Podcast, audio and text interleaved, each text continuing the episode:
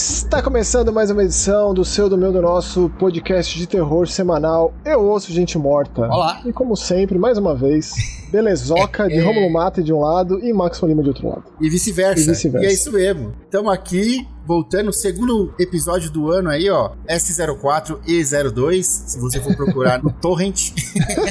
Mas não precisa, né, cara? Está disponível em todas as plataformas aí da Podosfera e no YouTube, que é onde nós conversamos com os nossos queridos amigos e ouvintes aí, onde você consegue falar conosco, né, Maxon? Exato, amigos barra ouvintes, youtube.com barra horror. Exato. E eu acho que funcionou bem o formato que a gente trouxe na semana passada, foi um pouco diferente do convencional, porque a gente foi intercalando vários temas, né? Foi. Normalmente a gente fazia as notícias e depois, sei lá, um livro, uma série, um filme, um jogo. A gente foi intercalando. A gente vai fazer a mesma coisa dessa vez, porque de lá pra cá, digo, da semana passada pra essa, também teve bastante coisa. A gente, né, é claro que a gente faz um apanhado, um catadão do que nos mais interessa. Enquanto a gente tá gravando, né, a gente grava às vésperas do nosso lançamento às sextas-feiras.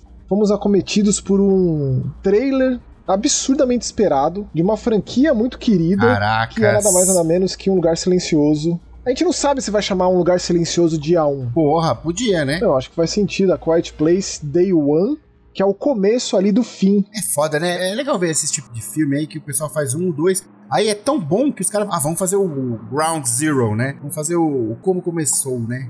Eu gosto dos prequels. Eu normalmente prefiro que fique sem explicação. Eu sou né, um adepto de Jorge Romero. Tipo, você fica ali só dando aquela cutucada, mas você nunca vai fundo em de fato explicar. Eu não sei se vai ser o caso nesse filme, porque parece ser mais uma sobrevivência quando a coisa tá pegando e ainda existe a humanidade, né? Então, o Lugar Silencioso 1 e 2 são muitos dias pra frente. Já tá tudo devastado. Mais de já, ano é. pra frente. Então o trailer faz um bom trabalho em fazer esse retrospecto, né? Em retroceder. Ô, Maxon, e não é só isso, né? Temos a presença ilustre de uma excelente atriz aí, né? Uma das minhas preferidas, assim, recentes, com certeza, sem dúvida nenhuma, Lupita Nyong'o. Sim. Tem se provado, assim, uma exímia atriz de filme de terror. Caraca, o que, que é ela no nós, né? Do Jordan É. Peele, né, meu? Olha, ela no Nós. Não é nós de você dar um nó, não, viu, meu amigo? É nós de eu e você. E certo? você? Todos você.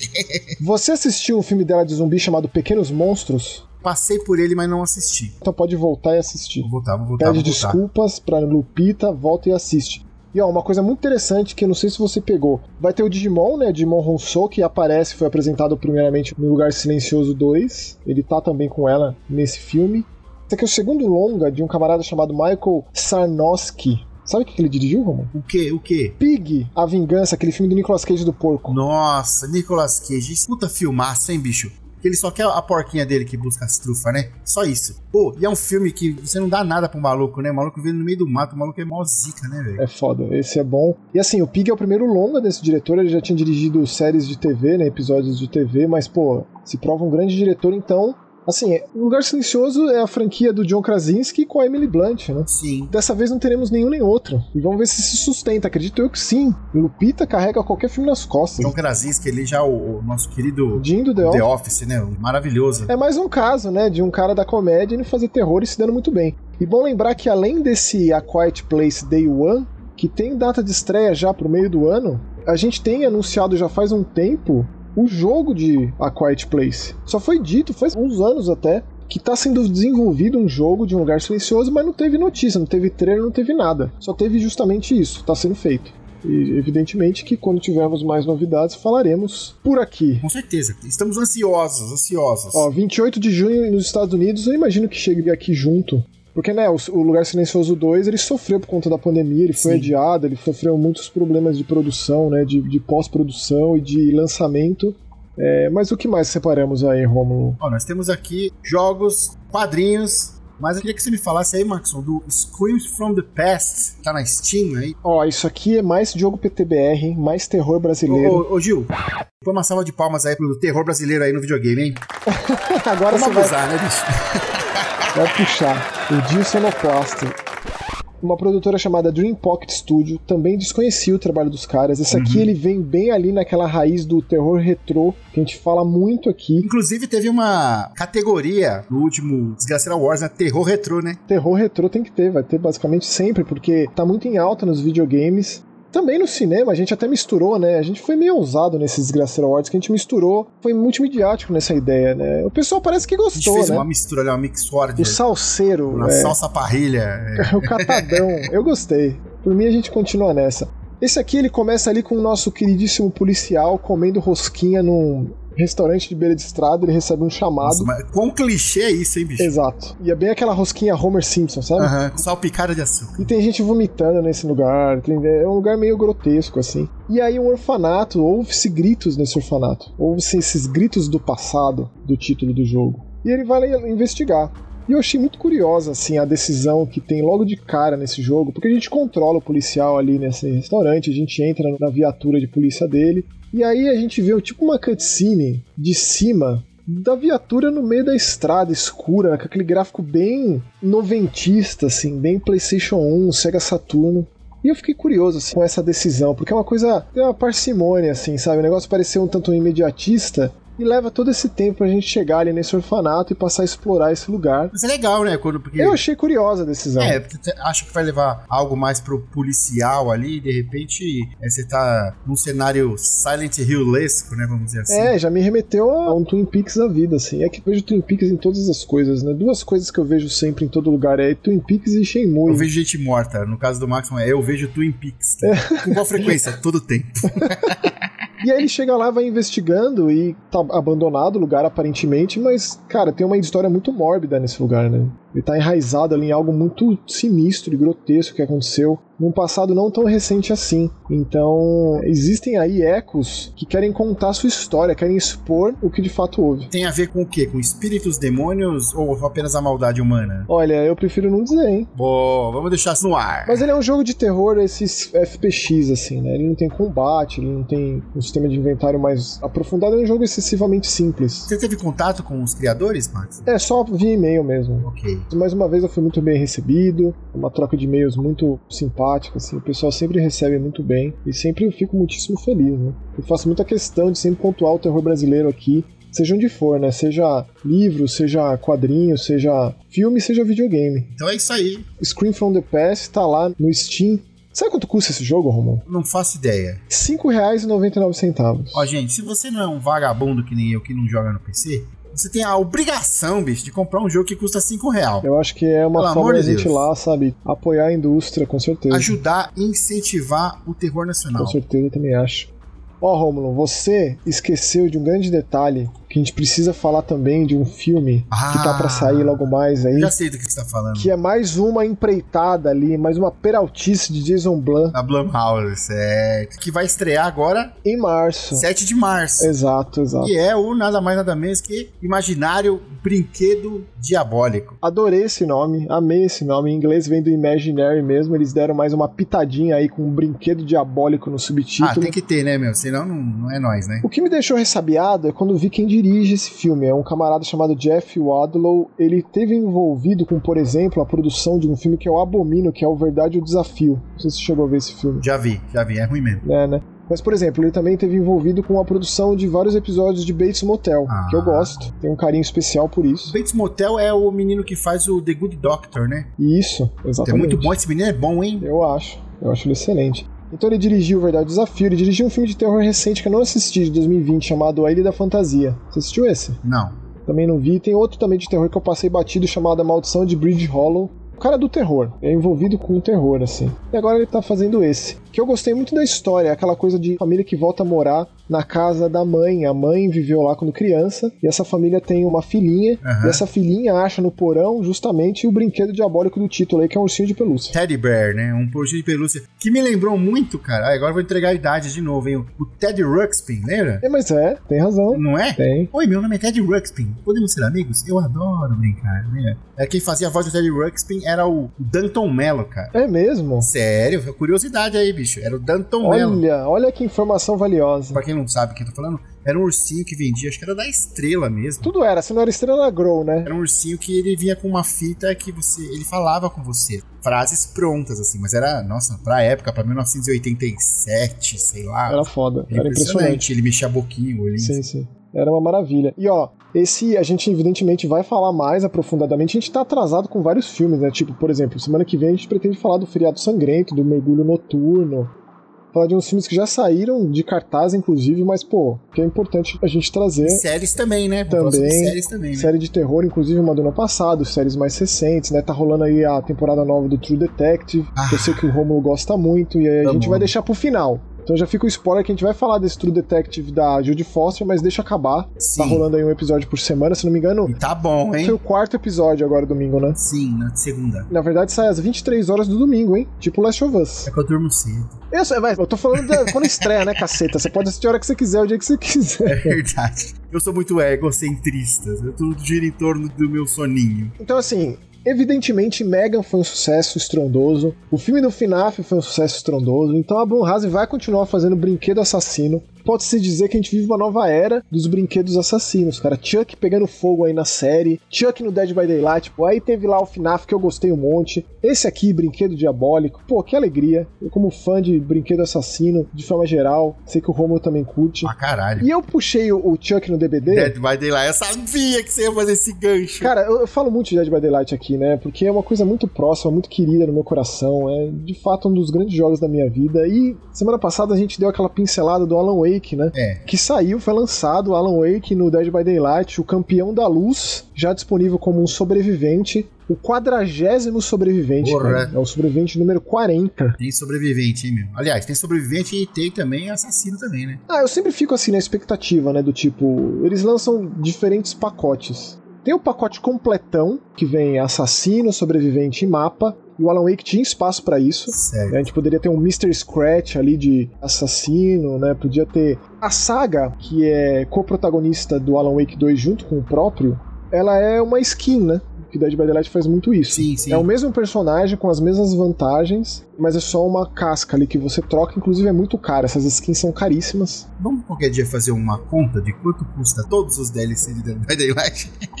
Deve ser uma grana, hein, bicho? É uma grana. E assim, as roupas são muito mais caras que os DLCs, cara. Caraca. Porque tudo que é licenciado, eu imagino que esse dinheiro vá diretamente para pagar o contrato ali, né? Sim. Não só pagar pra manter o contrato vigente, porque pensa, o contrato do Michael Myers tá rolando desde os idos de 2016, assim. Então, assim, por mais que eu fique muito emocionado e eu joguei com o Alan Wake, fica aqui um beijo, um abraço pessoal da Behavior, ele é um personagem, as vantagens que vem, né? Cada sobrevivente traz três vantagens únicas que dentro de todo o lance lá da fenda e da névoa de Dead by Daylight, a gente pode, eventualmente, conforme a gente vai prestigiando esse personagem, evoluindo esse personagem, a gente pode usar essas habilidades com outros. E um jogo a médio e longo prazo você consegue personalizar de muitas e muitas formas. Porque pensa, de 40 personagens, cada um tem três vantagens. Hum. Se você joga com um personagem, se dedica com ele, você consegue pegar essas vantagens e deixar disponíveis para que qualquer outro personagem possa utilizar.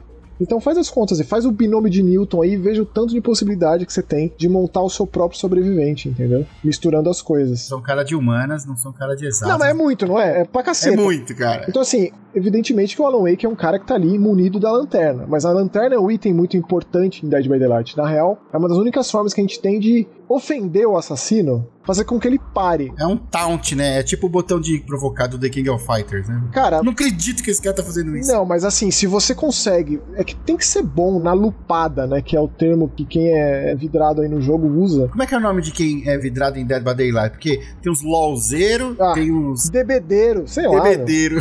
Mas assim, o lance da lanterna é que você tem que ficar um tempo ali com ela na cara do assassino pra ele ficar meio, sabe, tipo, ofuscado. Ele fica um tempo paralisado, mas é difícil fazer isso. E é tipo uma grande arte, assim, do jogo. Eu acho que em termos de, de sobrevivente. É tipo um parry do Souls-like, né, meu? Não necessariamente, porque você não tá esperando um ataque para poder contra-atacar, sacou? Hum, você sim, tem que, de fato, o assassino tá vindo atrás de você, você tem que ficar atrás de uma janela, atrás de um pallet, escondido no cenário, alguma coisa assim e ficar aquele tempinho com a lanterna na cara do assassino. Exato. É muito útil na hora que o assassino tá carregando alguém para levar pro gancho. Ele solta a pessoa hum. e a pessoa que tava ali rastejando, ela tem mais uma chance de se manter viva. Então assim, o Alan Wake tem uma capacidade extra com a lanterna, chamada Campeão de Luz. Ele tem também uma outra vantagem que eu acho bem legal, chama iluminação, que você abençoa os totens. Totens são tipo uns pequenos amontoados de crânios e ossos que normalmente os assassinos, quando equipam oferendas, eles ficam com umas sobrecapacidades e a gente acha aqueles totens amaldiçoados. Que a gente normalmente dá uma bela de uma bicuda neles, porque faz muita diferença na partida. Então o Alan Wake ele abençoa o totem, dentro de um certo raio daquele totem, que é muito parecido com aquele lance da Micaela, né, que é uma bruxa, é uma Wicca sobrevivente que ela abençoa um totem e compartilha poderes de cura, No caso do Alan Wake, ele mostra ali no cenário motores, geradores e caixas de itens, ele fica tudo ali no hub, sacou? Ele dá um tipo um review, né? Ele revela. Que os... tem tudo a ver com Alan Wake. Tá vendo como eles conseguem, de uma forma muito genial, encaixar o personagem e suas capacidades Sim. únicas no universo de onde ele vem, no gameplay do jogo. Não só o personagem, mas você falou todo o universo dos jogos daquele personagem, né? Exatamente. Porra, muito foda. É, a só pra fechar, a última vantagem do Alan Wake chama prazo final e é uma mais para quem é ousado porque ele tem que estar tá machucado. Um sanguinho meio zumbi, assim. É, porque aí quando você tá ali fazendo o gerador, por exemplo, é, aparece mais teste de perícia, então você tem chance de fazer o gerador mais rápido, se você for bom no teste de perícia, entendeu? E tiver debilitado. Isso, você tem que estar tá machucado, tipo, tem mais teste de perícia para você se curar, uhum. para você fazer o gerador. O teste de perícia é aquela coisa para manter você sempre tenso, faz um barulho, né, um pé antes de aparecer, Sim. e você tem a chance de dar um teste de perícia ótimo basicamente um Quick Time Event ali que você tem que apertar bem num lugarzinho específico e aí você, por exemplo, arruma aquele gerador mais rápido ou se cura mais rápido. Boa. Com essa vantagem, prazo final, tem tudo a ver com o fato do escritor ali no bloqueio criativo, chegando ali às vésperas do lançamento do que ele tem que entregar. É uma epifania, né? Isso, escritor, né? É bonito. Então, assim, cara, é isso, né? A gente vai continuar falando de tudo que aparecer de Dead by Daylight. Então, aquilo, eu nem me recuperei do Nicolas Cage. Nicolas Cage, cara. Aí veio o Chuck. Nem me recuperei do Chuck. Manda mais, manda Parece mais. que é pra mim essa porra, Romulo. Cara, como que pode ter o Nicolas Cage seguido do Chuck e essa porra não ser pra mim? Me fala uma coisa dessa. Os caras estão com câmera aí na sua casa, bicho. Estão sabendo tudo que você tá fazendo aí. Ô, Max, eu fiquei muito feliz com uma notícia também, cara que parece que a Ghost House Pictures aí do nosso querido Sam Raimi tá trazendo aí um, um novo Evil Dead, né? Então, né, o próprio Bruce Campbell tinha dito depois do sucesso do último Evil Dead, a Ascensão, né, que tipo, porra, vocês gostam tanto de Evil Dead, a gente não vai demorar tanto tempo assim para fazer mais. Porque por mais que o Ash não esteja mais de corpo presente nos filmes, ele é. continua ali por trás dos panos, inclusive como produtor executivo. Ele ajuda ali a injetar grana nesses filmes. Com certeza. Então a gente vai ter um dito spin-off. O que, que seria um spin-off de Evil Dead? Sei lá. Na real, esse filme novo nos mostrou que para ter um Evil Dead não precisa necessariamente ter um filme de cabana. É. Ele trouxe aquela ideia do isolamento para um apartamento no meio da cidade. E funcionou muito bem, na minha opinião. É claro que nessa, a gente pega a franquia Evil Dead, o Ash vs Evil Dead, o negócio já foi muito expandido. É, esse último filme eu achei muito bacana, o negócio do porão lá do prédio lá. Com do... certeza. Pô, fudido. O filme 3 lá, que vai pra Rei Arthur e medievalismo, aquilo lá é uma loucura completa. Eu espero que o Evil Dead também volte a fazer isso. Sim, sim. Que eu sim. amo. Mas o que me chamou a atenção nesse Evil Dead aqui, que não tem nome, não tem nada, só tá sendo já pré-produzido, é que quem vai dirigir é um diretor francês chamado Sebastian Vanisek, que ele fez um filme que tá girando aí festivais e tá gerando rebuliço chamado Vermin. Ele tem dois nomes, Vermin e Infested, pra botar na agenda aí, marcar esse negócio, porque esse filme é um filme de aracnofobia com aranhas reais. Caralho. O pôster é foda, é tipo um pôster de fundo branco com uma cabeça e umas aranhas entrando na boca, na cabeça. Assim, Meu irmão, isso é tipo uma homenagem espiritual aí ao Mojica, né, bicho? É por isso que eu te amo, É isso. Então, assim, a gente não sabe quando esse filme vai de fato estrear no circuito aberto, né, comercialmente falando mas certamente é um dos que tá aí na nossa mira aqui do Gente Morta, a minha do Romulo. Certeza. E esse cara que já fez esse filme, que já tá rodando aí, que não tem aranha em CGI, aranha de verdade, vai fazer um Evil Dead. Olha que maravilha. Demorou, estamos esperando aí. E parece também que a Caveirinha, nossa querida Dark Side Books, te enviou um presente aí, não foi, Max? Eu venho falando aqui, antes de começar, né, o, o Gente Morta, o Mais Que Horror. Inclusive, foi um dos últimos vídeos que eu gravei quando eu gravava lá no estúdio em São Caetano, dos maravilhosos meus queridos amigos e irmãos Bruno, Nelson, Ricardo. Beijo, Bruno, beijo, Nelson, beijo, Ricardo. Saudade de vocês. Foi o último Mais Que Horror que eu gravei lá, cara. Foi sobre os volumes 1 e 2 de A Menina do Outro Lado. Cá estamos com os volumes 8 e 9, né? 8 e 9. Tá indo pro desfecho. A Darkseid já lançou os dois últimos volumes, são 10 e 11. Falaremos aqui logo mais. O grande lance é que Primeiro, esse mangá é um mangá gótico, cara, e eu não conheço muitos mangás góticos. Eu classifico ele dessa forma. Por conta do paisagismo, por conta de como ele toma seu tempo, de como ele tem poucos diálogos, ele tem uma coisa romântica barra macabra, aquela Sim. coisa lúgubre, bucólica e afastada. Ele tem aquele lance medieval, e como o próprio nome diz, existe o dentro e existe o fora desse feudo. Tudo que tá fora é amaldiçoado. Caraca. Então a gente tem o nosso protagonista aí, que é esse sensei, que é um ser com uma cabeça de antílope, parece, que vive com uma menininha chamada Shiva, e é sobre a relação dos dois. Essa maldição transforma seres humanos em monstros com o toque, só do toque. Ô, Max, e o título? a menina do outro lado é porque ela é do outro lado da vila, do muro, da coisa, assim, é isso? O Nagabe é um, é um prodígio, né? Ele muito novo começou a escrever esse negócio, fazer muito sucesso. Já concluído faz um tempinho, mas ele, quando a gente para pra pensar assim, que o maluco desenha, escreve, ele tem uma visão romântica de alguém muito mais experiência, muito mais idade. Entendi. E eu, eu penso muito nisso enquanto eu leio, né? Porque é muito sobre companheirismo e amizade, você dá sua vida pelo seu ente querido, sabe? Eu acho bonito quando tem um autor assim que ele é tão jovem e parece que tem uma bagagem, né, ancestral de tantas ideias que não condizem com a idade do cara, né? O cara não viveu tudo isso, tá ligado? Sim. Mas ele consegue, de alguma maneira, colocar aquilo no, no papel, na obra audiovisual dele. Pô, me emociona essas coisas, sabe? É, e é realmente um mangá bastante emocionante, assim.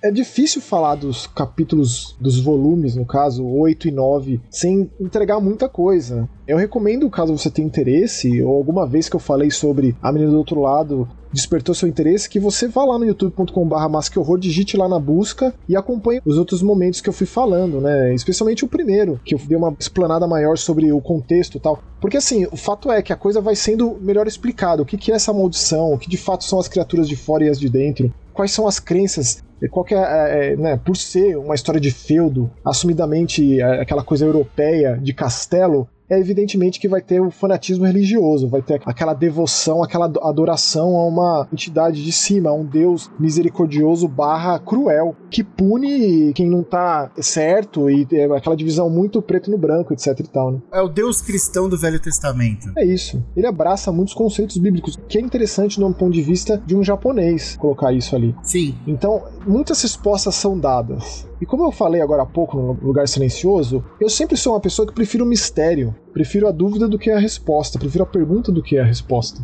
Então, assim, conforme ele vai desvendando tudo e vai revelando tudo, honestamente, é, é satisfatório. Tem muita gente que gosta de ter a coisa esmiuçada, né?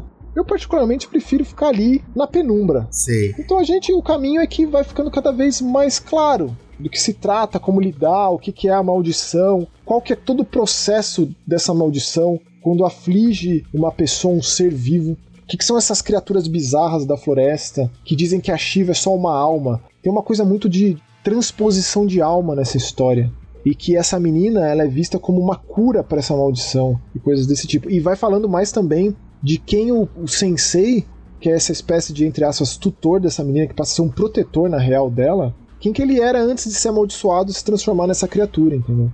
E também vai esmiuçando mais desse lado de quando ele era de fato uma pessoa, como qualquer outra. A questão é, quem é um verdadeiro monstro, entendeu? Eu acho que esse é o grande mote, assim. É, conceitos de bem e mal colocados em pauta de maneira bem sucedida. O que eu posso dizer, assim, mais claramente, sem dar tanto spoiler, é que nunca antes tinha sido mostrado tanto da parte de dentro da história, não da parte de fora, entendeu? Com relação a, a como é a vida no castelo, como é a vida do rei, etc. E também temos aí uma outra franquia. Quem nos acompanha aqui sabe que nós amamos também, né? Que é a franquia Jogos Mortais, do nosso querido Jigsaw aí. E parece que vai ter o, o filme 11 agora, né? O Sol 11. É. Jogos Mortais 11. O 10 foi um sucesso danado, Puta a gente que falou bastante foda. dele. Ó, eu fui no cinema, bicho, ver isso aí. É difícil vir pro cinema porque eu tô no interior, né? Então não é todo filme que chega. Mas esse aí, a sala cheia, até os adolescentes estavam vidrados no negócio ali. Isso é sempre um bom sinal. Assim, eu te contei, né, que no meu caso a sala tava vazia, só tinha eu e a Vanessa. Mas de fato foi um sucesso de bilheteria, tanto que, tipo, era para ser um capítulo excepcional, extra, né? E o sucesso sempre faz com que a coisa desinveste mesmo. Então, vai ter mais. É, mas eu achei maneiro eles colocarem assim o 10, né? O Sol X ou X ou 10 como se fosse lá entre 1 e o 2 e voltar ali com o nosso querido John Kramer, né, cara? Na verdade, a série não seria nada sem ele, né? Ele é o idealizador de tudo ali, né? Com certeza. E assim, a gente nunca teve tanto ele em nenhum outro Sim. filme da franquia inteira. Então a gente fez uma conta, né? Se pegar tudo que ele passou de tempo de tela, somado não dava Somado tanto. não dá tanto quanto ele aparece. 10, é exato. Então, assim, as certezas que a gente tem, de acordo com o nosso queridíssimo, maravilhoso, a coisa mais linda que eu mais amo na internet, que é o, o site Fangoria. Vai voltar o Kevin Greutert, que dirigiu o filme 10 e também dirigiu os filmes 6 e 7, sendo que o 7 foi um dos primeiros finais. Foi o capítulo final, mas depois a gente teve mais, né? Teve outros finais pra franquia. Ele vai voltar e os roteiristas do filme 10 não vão voltar. Então, se vai ser uma continuação desse filme, a gente não sabe. Se vai ser uma continuação lá do Espiral do Chris Rock, a gente não sabe. se vai ser uma continuação, seja lá do que for da franquia, se vai encaixar em algum momento entre os filmes, a gente não sabe. A gente só sabe que de fato vai ter Jogos Mortais 11 e que já tem data lá nos Estados Unidos pro dia 27 de setembro. Então o tempo urge, né, Romulo? Pensa que loucura, mano. Como diria aquele cara da novela do Zé é o tempo ruge e a sapucaí anda. É. Cara, pensa, Romulo. Tipo, eles não têm como antecipar o sucesso do filme. Não tem. Certo? É, é claro que eles fazem aquele lance chamado screeners, né? Que eles convidam uma galera para assistir. É, umas cabines especiais. Aí eles fazem pesquisas. O que, que vocês acharam, né? Mas eles estão vindo na bota do 10 aí, que foi sucessão, mano. Foi então, sucesso 10. Grana pra fazer tem. E já começaram a ir atrás do próximo. E a gente já vai ter o próximo aí logo mais. A gente não tem nenhuma informação além de que volta o diretor e além de que vai existir o filme em setembro já. Boa. Então, assim, cara, a gente viveu por muitos anos o Halloween dos Jogos Mortais. Um filme série. Todo ano saía. Ano após ano, muitos anos na sequência, a gente teve uns Jogos Mortais. Quem sabe, se esse 11 for também sucesso, pode ter certeza absoluta que ano que vem a gente vai ter mais um. Bota fé. Ó, oh, Romulo, não é todo dia que a gente tem jogo de RPG em pixel art de turno no apocalipse zumbi. Ô, louco. Então é uma coisa que eu, pelo menos, celebro, que é um jogo chamado Raging Bytes, de uma produtora japonesa chamada Kenko, que é uma produtora que está inativa há muitos e muitos anos. Ela tem se especializado em RPG nesses últimos tempos, mas talvez você conheça a Kenko por Top Gear. Nossa. Horizons, o password do último. Né? do Top Gear 1. Mas você quer saber? O cara que encabeçou esse projeto, Raging Bytes, está disponível em todas as plataformas. Ele é um camarada chamado Jiro Ishii. Uhum. E esse cara, ele participou, ele trabalhou nos gráficos de um clássico dos fliperamas, lá do começo dos anos 90, de porradaria. Vamos ver se você conhece esse, Romo chamado Night Slashers. Night Slashers? Não me é estranho, hein? Cara, ele é basicamente um Final Fight de terror, de monstro. Cara. Não, só voltando um pouquinho no Top Gear lá, só pra dar uma carteirada aqui, ó. Diga. Sou amigo do Berlit, cara. Amigo? De trocar ideia, tá Meu Deus. Eu conheci ele com o Mega Driver, com o Nino, né? Que é amigo dele pessoal, também fez shows com ele lá. E, cara, o Berlit é foda. E o Berlit tá muito ligado ao Brasil, afinal de contas, ele compôs a trilha sonora de provavelmente o jogo brasileiro mais popular de todos os tempos, que é Horizon Chase. Horizon Chase, exatamente. Então, assim, é legal fazer essas associações, né? Porque esse camarada ele tá trabalhando com videogame há décadas e ele varia assim muito. Ele trabalhou em Mario Luigi, ele fez o Night Cry. Ele tá lá como suporte especial. Night Cry é aquela tentativa do Hifumi Kono, criador de Clock Tower, de voltar pro terror em financiamento coletivo. O jogo é uma bomba. Eu tô vendo as imagens aqui do Raging Bytes aqui é na, no site da Steam. Cara, eu tô apaixonado. O preço eu acho que justifica, é um jogo não é curto. Como ele consegue colocar aquele monte de zumbi na tela. O combate lembra do Phantasy Star, sabe? Que, tipo, Muito. a gente não vê os nossos personagens, mas o zumbi é. tá aqui, ele vai se aproximando. Ou seja, eles longe, a gente consegue dar tiro, ou então tacar pedra, ou estilingue, ou usar o que você tiver na mão. Mas provavelmente dá menos dano do que quando eles estão perto. Né? Perto é arma corpo a corpo, mas aí você toma dano. Então você tem que sempre fazer essa conta. Eu tô vendo aqui que tá com 35% de desconto, hein? Tá de R$ 89,95 por 58,46 reais. Eu acho que vale, cara, porque eu achei, tipo, não é todo dia que a gente tem de fato um jogo de turno de zumbi pixel art que remete tanto à fase de ouro ali dos RPGs 8, 16 bit, né? Elucide-me, Max. Só tem pra Steam mesmo? Todas as plataformas. Então, meu amigo, é próxima comprinha pro Switch. E do Switch deve ficar uma belezoca. Porra, se deve. A história não tem nada de demais, tá? A gente acompanha, inclusive parece muito com Walking Dead no começo. Tem um policial que sofre um acidente, ele tá no hospital e ele acorda e o apocalipse zumbi já aconteceu. O loirinho lá, né? O loirinho de camisa azul. Né? É igualzinho, é igualzinho Walking Dead. Inclusive tem até homenagem inclusive ele faz menção a um monte de filme de zumbi. Achei o texto um tanto afiado, então passa a ser um, um jogo de sobrevivência. Vale lembrar que, infelizmente, não tem em português, não tem PTBR, né? É, não. E realmente o texto, assim, cara, tipo, de fato não tem nada de demais, né? Ele quer voltar a encontrar a ex-esposa, na real, né? Encontrar a filha, mas na verdade, porque a filha tá lá com a ex-esposa. Ele fica sabendo que tem uma base militar, ele encontra outros sobreviventes, encontra num restaurante. Num, o shopping é muito semelhante ao Despertar dos Mortos, não tem como não associar, né? E o jogo sabe disso e ele presta suas homenagens aos clássicos dos zumbis, de A Volta dos Mortos-Vivos, a, a Zombies, do Lúcio Fulci. Então ele vai um pouco além do simplesmente o clássico Romero, etc. Então é legal, cara, é legal. Certo. É diferente, mas é mais para quem gosta mesmo de RPG de turno. Cara, eu, assim, eu disse que me apaixonei pelas imagens e você descobriu por quê nos, seus comentários aí. Você falou que lembra Phantasy Star, cara. Lembra. Então eu acho que a memória afetiva do jovem mancebo Rômulo, que jogava Phantasy Star, cara, foi adicionada. Switch, me aguarde. Pô, vou te falar um negócio. Phantasy Star 4 é um dos meus jogos favoritos, viu? Agora eu vou falar. Por isso que eu te amo, cara. e Phantasy Star 2 é um dos jogos mais difíceis que eu já joguei na minha vida, que eu já terminei na minha vida. É Aquele jogo, olha. Mas é isso, Raging Bytes da Kenko, disponível em todas as plataformas, zumbi em pixel art, RPG de turno. Coisa rara, hein? E antes da cereja podre do nosso bolo dessa semana aí, que você já sabe qual é, mas já vamos falar, temos mais um jogo, certo, Max? E esse é podre, viu, Romulo? Esse é triste, cara. Assim, eu me considero um fã do estúdio polonês Mad Mind Studio, que é uma galera especializada em terror. Talvez você tenha jogado, ouvido falar, Romulo, de Agony, aquele jogo que se passa no inferno. Eu fiz o PR desse jogo. É verdade! cara, eu fui um defensor desse jogo e não foi fácil defender esse jogo, não. Eu sei, cara, eu sei. Porque, assim, ele saiu cagado tecnicamente, né? É, fui jogar de fato quase dois meses depois do lançamento. Sim. Justamente por conta de todas as problemáticas que esse jogo, infelizmente, estava passando na época, né? Especialmente nos consoles. Mas eu terminei, fiz vários dos finais, fiz um vídeo bem longo lá no, no Mais Que Horror sobre.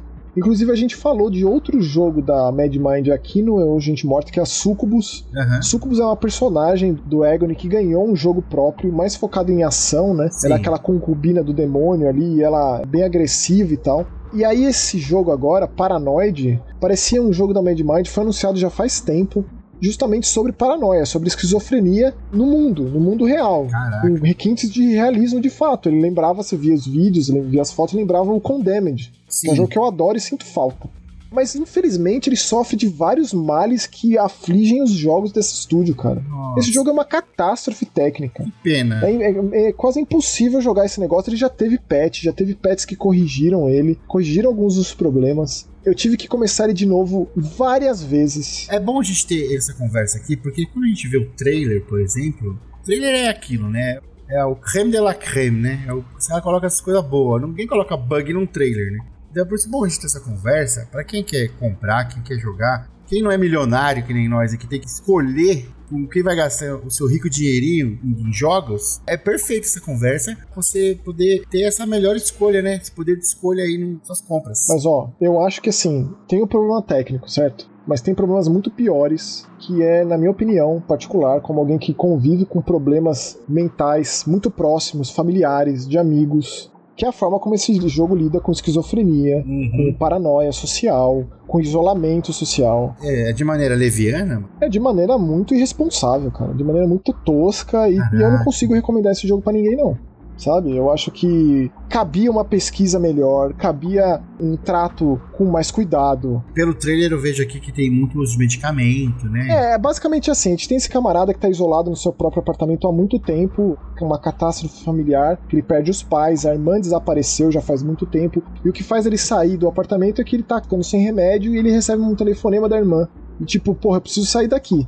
E aí o que ele faz é colocar vozes na sua cabeça o tempo inteiro que te ajudam e te botam para baixo, que te depreciam etc e tal. E aí ele fica, ele parte nesse mundo louco aí para cima de pessoas. A gente tem certas criaturas em uma outra visão de mundo dele, em um estado de paranoia dele, mas também tem o confronto real.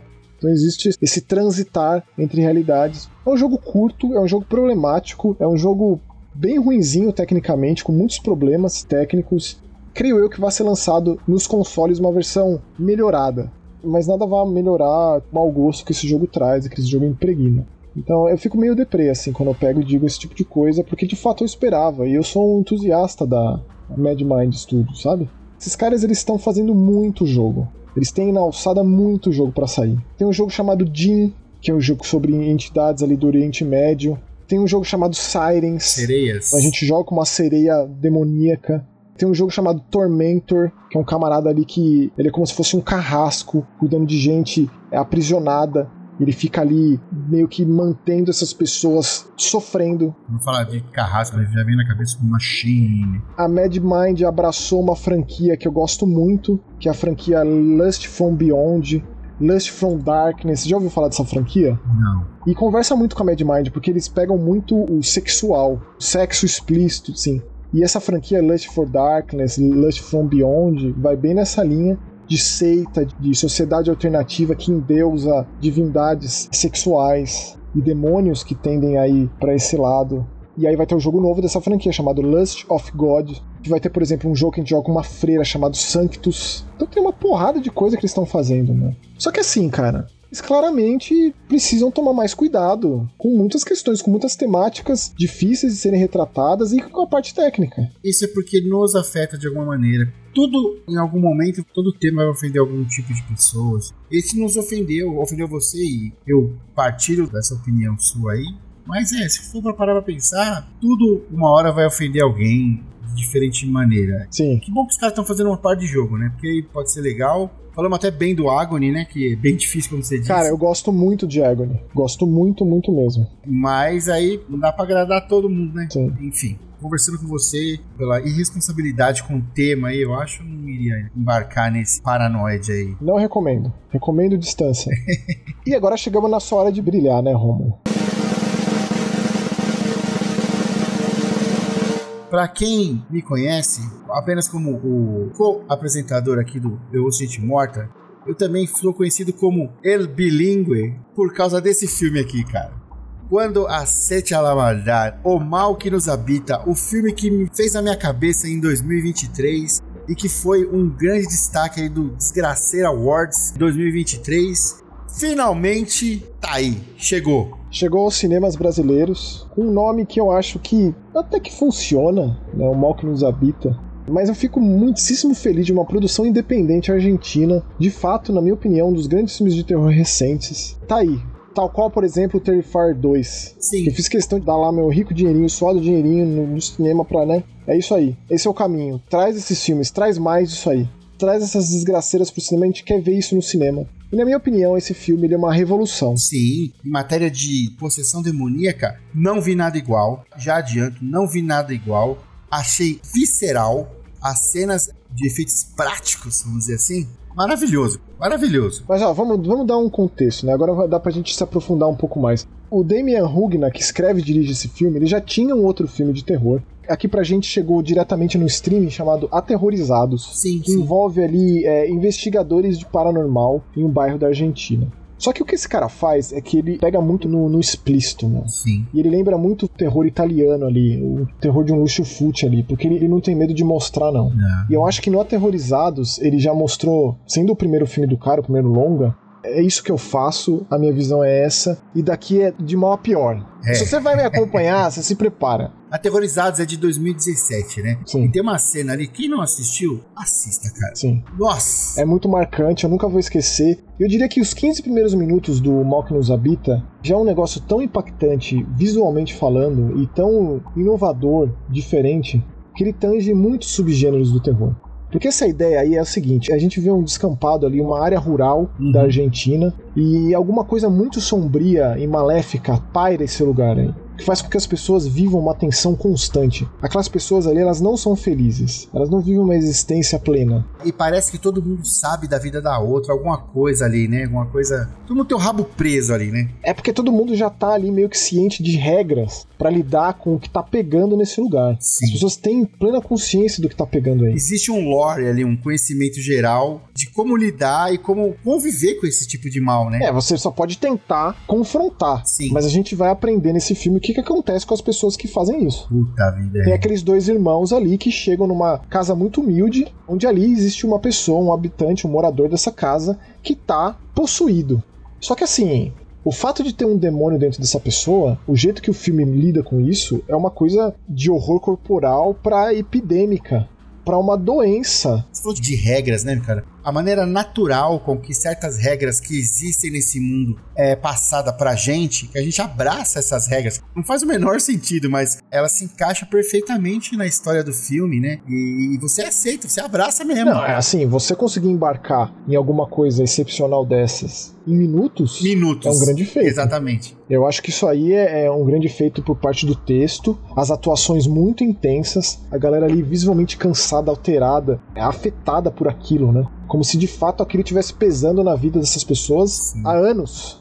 A gente tá na companhia dessas pessoas há minutos. Sim. As pessoas estão assim num desgaste físico-mental que passa pra quem assiste. Cara, não é todo filme que consegue fazer isso, sabe? Muito pelo contrário, né? Pra algum filme, às vezes, conseguir o que o, o mal que nos habita conseguiu em 15 minutos de filme, demora duas horas pra ter um pouquinho de um resquício no final do que ele conseguiu em 15 minutos. É, o, o Damian Hugner, ele é um dos grandes nomes do terror recente. E eu quero ver o que esse cara vai fazer quando ele tiver um, um dinheiro aí. Tiver uma produção, sabe, assim. Quero ver quem que não vai dar dinheiro depois dessa obra que ele fez aí, porque o cara tá merecendo, hein? Eu acho que o próximo já vai crescer bastante, assim. Eu Vai. espero que ele não dilua. Sabe, a gente tem, tipo, um Alexandre Aja da vida, né? O cara faz um alta tensão ali. Que Que filmasse, também é um negócio de outro planeta e também é o melhor filme que ele já fez, né? Mas o que acontece com essa galera que se destaca? O Pascal Logier. O Alta Tensão é o French Extremity, né? O mesmo caso, o Pascal Logier. Sabe quem é o Pascal Logier? Lógico que eu sei. Exatamente. Aí o que que faz? Hollywood abocanha o cara. O cara vai conseguir manter? Então, é. Difícil dizer. O caso do Yorgos também é isso aí, Romulo. Yorgos Lantimos. É, o Yorgos, ele, ele veio numa crescente ali e tal,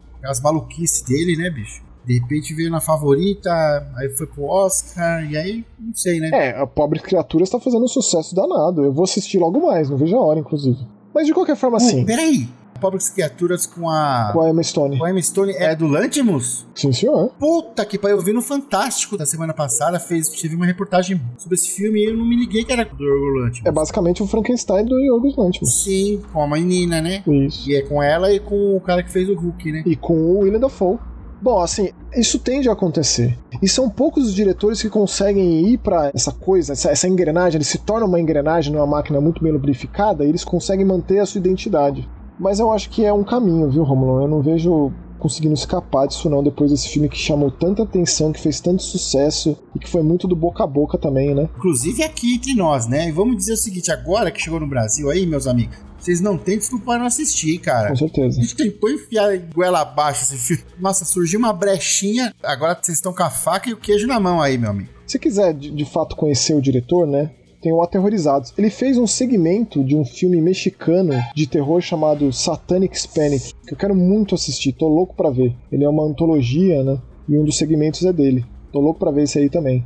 E basicamente são esses os filmes dele. Se você pega ali a filmografia, eu sempre fico de olho no IMDB pra isso, né? Evidentemente, né? Dirigiu curtas, metragens e tal. Mas o grande destaque dele foi o Aterrorizados, primeiro de 2017.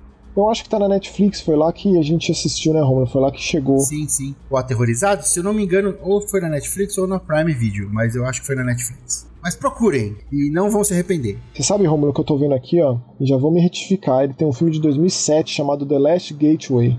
Também escrito e dirigido por ele. Eu acho que a gente comentou sobre esse filme aqui, mas só en passant, assim, falando da obra do cara. Falei que o Aterrorizados era o primeiro longa dele, e já é uma informação errada, né? Na real, Uhum. tem esse filme aqui, e aí tem uma porção de outros curtas, e às vezes o IMDB escapa, né? Sim. Às vezes tem coisa que não tá catalogada aqui. Cara, ele tem aqui um filme, ó, de 2016, que ele participou da produção chamado El Muerto Cuenta Sua História. Também tem dedo dele ali na produção. que mais? Eu tenho aqui chamado No Sabes Com Quien Estás Hablando, que ele fez a edição. E nesse caso aqui, ó, de 2016, ele também escreveu e dirigiu. Juan e Romero são dois marginais que planejam a morte do chefe da máfia cigana para recuperar um carro, sem sequer pensar nas consequências. Olha, então o cara que, tipo, não à toa ele vem criando um estilo próprio, desenvolvendo a sua técnica para chegar até o que ele apresenta aí no que nos habita, que é bem impressionante. Então eu diria que, tipo, a quarta, quinta direção dele em longas. Ficar de olho no Damian Hugna aí e aguardar ansiosamente suas próximas obras. Com certeza. Falaremos sobre, vamos ficar de olho no trabalho deste camarada, Sim. deste hermano. E aí temos comentários ali no programa de volta, no 79. É, voltamos, voltamos. A parte mais maravilhosa desse programa aqui, que é a interação com nossos queridos amigos. E vamos ler aqui os comentários do programa Eu ou City Morta 79, mensagem curta Godzilla Minus One e as raízes do mal demoníacas e circenses. Você gosta desses títulos? Maxon, cada vez que passa você está melhor nos títulos. Aliás, ó, deixa uma pergunta pra nossa audiência aí. Esses títulos que são grandes e que tem um monte de coisa ali, que eu fico viajando e tal, são legais? Tipo, eu deveria ser mais direto, eu deveria pensar em alguma coisa mais sucinta, é porque eu sou um cara prolixo por natureza, assim. Não, pra mim tá bom. Vamos ver, vamos ver o que o pessoal fala aí, né? Então puxa o primeiro lá, Romulo. A gente tá começando o quarto ano aí e com um público fiel e amigos, né, que se tornaram. E exatamente o primeiro comentário aqui é de um amigo nosso, principalmente um parceiro seu aí do Mega Busters, né? É. Que é um comentário do Spencer Stack aqui, ó. Meu querido do coração. Ele mandou aqui mais um programa excelente. Bem-vindos de volta. Melhor momento do programa: chumbar os demônios. O Fernando tem que participar mais. Melhor pessoa. ah, Spencer, que alegria você aqui, cara. Saber que você nos ouve, que você gosta, é uma coisa que eu fico muito feliz de te encontrar por aqui. Inclusive, Spencer fez várias das capas aí, né? Sim. Dos programas. E agora o Gil assumiu esse posto satânico. Uhum. Ó, seguindo aqui com o Fábio Ross, 83. Olha aí a galera voltando, Romulo, que maravilha, hein? Sim, sim. Bom dia, boa tarde, boa noite, boa madrugada. Onde estou? Que coisa mais bela que o podcast voltou. Tô com bastante coisa para falar. Bora. Olha, Resident Evil 4 é uma coisa linda. Terminei ele com a fase da Ada. Olha que legal, ele fala fase. Não é o DLC, é isso mesmo, é fase. É fase mesmo. Tô contigo. Caras, que profundidade foi essa? O Wesker na ilha, demais, amei demais. Primeiro Resident Evil que jogo dublado. Nunca achei que isso seria possível. E que gráficos são esses? Eu achando que os 128 bits era o limite. KKKKK. Muito obrigado por ter citado a dublagem, Fábio. Fico muito emocionado que você tenha curtido, cara, porque para mim isso aí tem né, lugar no meu coração, assim. É, pra quem não sabe, a dublagem é responsabilidade do Maxon aí, cara. E de muitas pessoas. Na verdade, eu fui só uma parte ali do, de tantas outras. Gerente de projeto. Você que arrumou a bagunça ali, cara, o meio de campo ali. O meu objetivo, número um, é que as pessoas tenham as melhores condições possíveis para exercer suas funções da melhor forma possível. É isso. É isso que eu faço, é isso que eu me esforço todo dia para fazer. E é basicamente isso. Com maestria. O Vila Village foi o primeiro, viu, Fábio? O Village foi o primeiro Resident Evil jogo, né? Já tinha tido filme, já tinha tido animação de Resident Evil dublado. Mas jogo, o Village foi o primeiro. O meu nominho ali tá ali na DLC do Village. Uhum. E aí o Resident Evil 4 eu de fato cuidei do projeto todo, sim. Uma grande alegria. Então, continuando aqui o comentário do Fábio, ó. Bom, assisti o Exorcista Novo e bem, acho que o capeta vai atrás de quem fez esse filme. Zoado, mano. Tem cenas tipo todo mundo em pânico. Baixei esse Silent Hill, sou fã, viu? Fiz até o final alienígena do 1. Ó, oh, esse é fã mesmo, hein? O UFO, final UFO. Pra mim, Silent Hill é o 4. Quem mora em apartamento já morou sabe a vibe. É. Fechada e ao mesmo tempo iludida, vendo as janelas vizinhas. Acho bem sinistro isso. Poderia falar mais, porém vou respeitar os amigos do podcast. Não, não imagina, que é isso. Você pode falar quando você quiser, cara. No próximo programa vou gerar mais diálogo. Abraço para todos aqui e abraço para você, Fábio. Aguardamos. Obrigado por estar com a gente aí nessa quarta temporada. Vai ser um ano bem legal. Espero que você fique aqui com a gente no decorrer de 2024. E mais uma vez, obrigado pelo comentário. Obrigadão, Fabião. E estamos aqui com o Phil Kuzunoha. Ele mandou: ficou fantástico a nova edição. Até o som parece melhor. Parabéns, amigos, vocês merecem. Pô, Phil, eu agradeço. O último programa eu tava com problema sério de equipamento aqui, então a minha parte eu sei, eu tenho noção de que o Gil, nosso querido amigo editor aqui, fez milagre ali na sua mesa de edição. Sim. Ele ficou editando até uma hora da manhã pra gente poder lançar aqui no prazo, na semana. Porque se não dormiu, ainda é dia. Só é outro dia quando você dorme e acorda. Obrigado. Mas valeu, Fio. Fico feliz que você tenha curtido. E mais uma vez aí, obrigado por estar aqui com a gente nesse novo ano. É, seguindo aqui o comentário do F3 er, Nova edição ficou muito boa, deixou o programa bem dinâmico. Ah e o que também é muito bom é ter um Silent Hill instalado no console. Mesmo sendo um projeto pequeno, The Short Message conseguiu mexer muito comigo e apesar do tema já ter sido explorado em diversas mídias, me faz repensar muitas coisas sobre redes sociais e como elas moldam nossas relações com outras pessoas. Não só isso, o jogo ainda trata de como é difícil nos livrarmos dos traumas que instituições como família e escola podem nos causar. Enfim, mais um ótimo podcast. Espero que possamos falar muito sobre Silent Hill no futuro. Falaremos, Fer. E pode ter certeza absoluta. Cirúrgico, seu comentário aí sobre as instituições que não deveriam causar traumas, mas geralmente são as que mais causam, né? Quando as certezas viram dúvida, é difícil você se recuperar disso, hein? Oh, bonito, hein? tudo que a gente vai fazer aqui, absolutamente tudo que surgir de Silent Hill, Fer, Tirando o Ascension, né? A menos que vocês queiram que a gente volte a assistir aquele negócio. Porque, né, tá rolando ainda. É. Enquanto a gente tá gravando aqui, tá rolando aquela bagaça lá. É quem que tá acompanhando aquilo, cara? Tipo, tem alguém aí que quer que a gente fale de Ascension? Se alguém vier aqui me pedir, eu juro que eu assisto tudo que eu não vi. Não fala isso, que os caras vai fazer só de sacanagem. Não, se alguém chegar aqui comentando Ascension, pô, aquele episódio não sei o que que tá... Ah, é, é. Né? Tem que pedir, mas tem que dar um motivo. Mas, ó, eu gosto de pensar que a verdadeira volta, a ressurreição de Silent Hill foi The Short Message. Aí. E eu tô muito feliz. De verdade. Isso aí, Fer. Ó, e o, o, o Friedkin. Friedkin. Friedkin. Mandou. Olá, Maxon e Rômulo. Estava com saudades de ouvir vocês. Estou muito animado com o remake de Silent Hill 2. Embora eu acho que eles deveriam ter feito primeiro um remake de Silent Hill 1. É que assim, o, o Friedkin, o 2 é o mais popular, né? Sim. O 1 é o meu favorito. Mas Se fizer sucesso, uma coisa vai levando a outra. Mas faz sentido, né, eles começarem pelo 2, até porque você bem sabe, se jogou os jogos, né, que o 2 ele tem uma história meio que autossuficiente, né? Certo. Descolada do primeiro. Que ele continuou com o remake de Silent Hill 2 será a primeira vez que a Blobber Team fará um sistema de combate. Então eles poderiam ter começado com Silent Hill 1 para ganhar experiência nessa área. Ô Friedkin, a experiência que eles ganharam foi no The Medium. The Medium trouxe essa experiência. Se você não experimentou, é um jogo que tem mais gameplay convencional. Por mais que não tenha um combate convencional, ele é em terceira pessoa e ele foi um experimento que levou pro remake. Também Né? fiz PR. E é um jogo muito bom, adoro o The Medium, cara. Mas como vocês disseram, o foco principal do Silent Hill não é o combate. Embora esse trailer que saiu tenha sido focado na ação.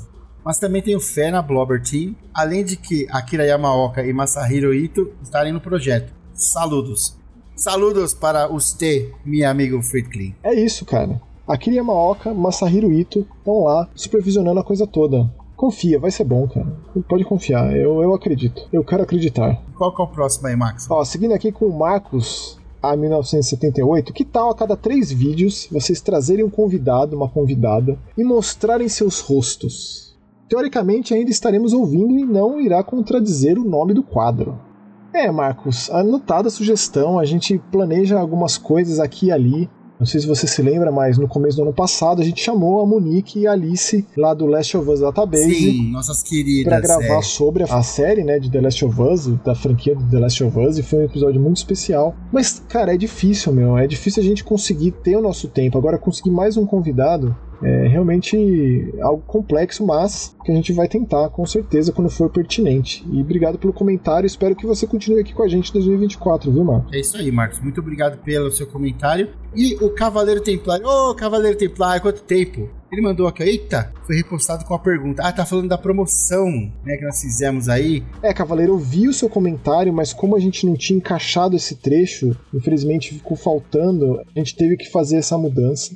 Mas por você ter respondido tão rapidinho no outro vídeo, e aí você deu a resposta correta aqui também, você não foi tão rápido quanto o camarada de baixo, que eu inclusive respondi, eu tô tentando me comunicar com ele ou com ela. É porque é o, é o JHNY5LS. Não dá pra saber pelo nome ali, né? Ele deu a resposta correta, só antecipando o próximo e último comentário aqui do nosso episódio, que de fato é o primeiro, que a gente perguntou quem era o dublador do protagonista do Devil Inside Us, que é o Lauro Fabiano, saudoso Lauro Fabiano, a voz do queridíssimo tio Phil, o maluco no pedaço. Sim. Eu vou tentar uma cópia pra você também. Eu vou falar lá com a Qbyte pra ver se eles arranjam mais uma, vou explicar a situação e aí eu volto a conversar com você, volto a mandar e a gente vê um jeito disso acontecer, se de fato eu conseguir. Mas por hora, agradeço muito você estar aqui, agradeço o seu comentário, agradeço você ter participado. Você é um cara que sempre está aqui com a gente, espero que você continue aqui em 2024. Sim. E aqui está o último comentário do JH-NY5LS, que respondeu o correto. Sucinto, né? Eu fico meio assim, né? Porque, tipo, a gente faz isso, né? Sempre com muito carinho. E aí,